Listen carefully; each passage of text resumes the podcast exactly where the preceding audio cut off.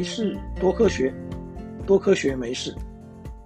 欢迎来到科学大白话的节目，我是大头丁。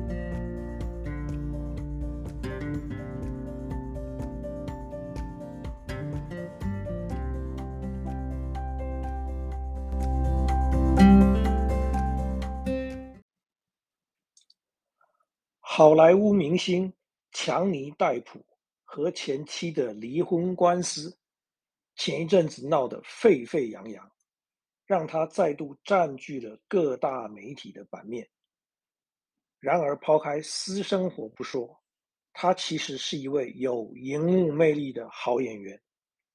二零二零年上映的电影《恶水真相》里，他饰演的美国摄影师。尤金·史密斯参与了七零年代揭发日本熊本县水俣市水银污染的事件。这件水银污染事件被日本人称为“公害的原点”，是日本最严重的工业污染事件之一。所以，水银中毒又被称为“水俣病”。从一九三二年开始，日本质素株式会社就开始将废弃的水银排入附近的海水里。水中鱼虾吃进含水银的食物后，会将水银转化成有机水银，堆积在体内。等到附近的百姓捕捞这些水产食用后，就陆陆续续产生了。中毒的现象，一开始的时候是水俣市附近的猫狗禽畜出现走路颠颠倒倒，乃至于类似发疯的症状。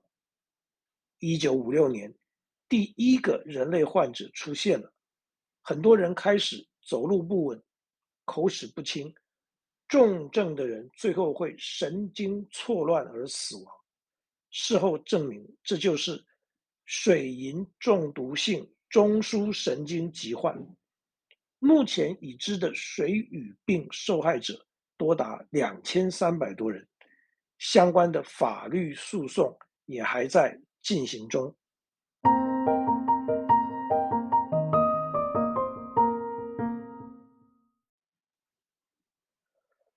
科学上已经对水银中毒有很广泛的了解。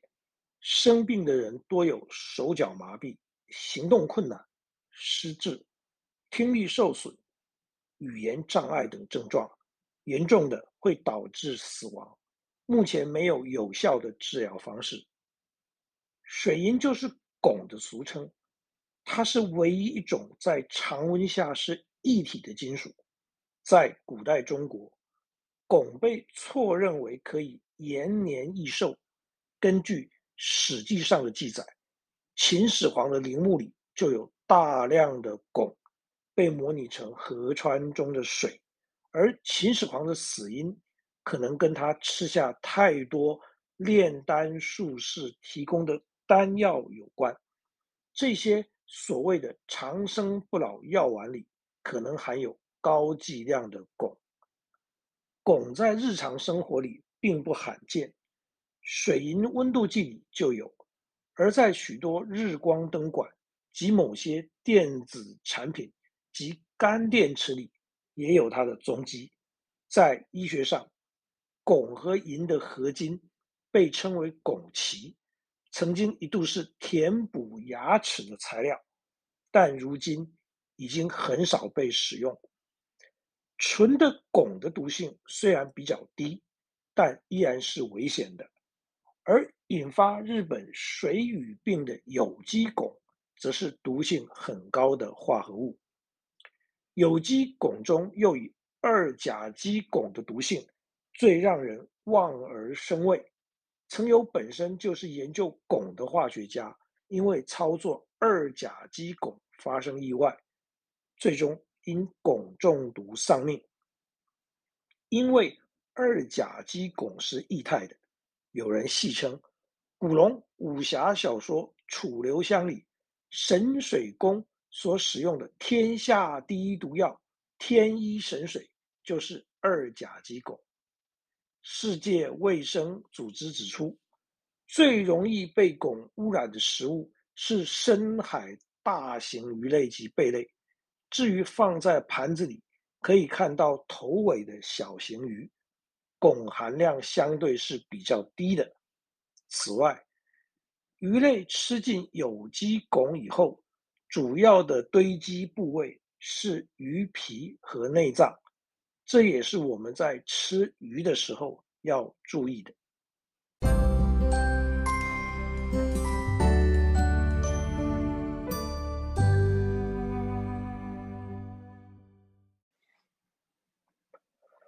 刚刚提到，在日光灯管电子产品跟干电池里可能会有汞的踪迹。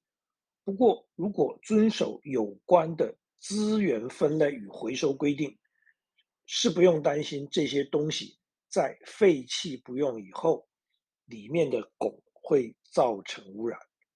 不过，万一打破了水银温度计，造成水银外泄，又该怎么处理呢？水银因为是液体，洒落在地上的时候容易散成颗粒状，清理不容易，而且有水银蒸汽污染的问题。处理时，首先要将小朋友或宠物隔离开来，不要让他们碰触到洒落的水银。同时，房间如果使用空调，也要将空调关闭，避免水银蒸汽的扩散。戴上口罩与手套后，保持污染区域的空气流通，用针筒或眼药水滴管空瓶。以真空的方式将水银吸起来，并放进可以密封的容器里面。必要时可以用手电筒照射，水银会反光，所以会比较容易看到。至于十分细微如沙粒大小的水银小颗粒，则可以用胶带粘附起来。等清洁完成后，收集好的水银和被水银污染的东西与清洁工具必须打包密封好，外头注明是水银污染物，然后联络环保局或清洁队前来收取。切记，不能把水银污染物当成一般垃圾处理，更不能倒进排水管，以免造成环境的污染。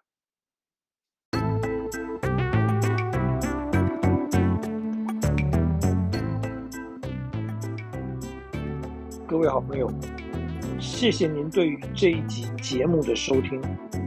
如果您对这个主题有任何心得或想法，大头钉竭诚的欢迎您跟我分享。也希望您能对这个节目给予鼓励，或是批评与指教。没事，多科学，多科学，没事。我们下一次见，拜拜。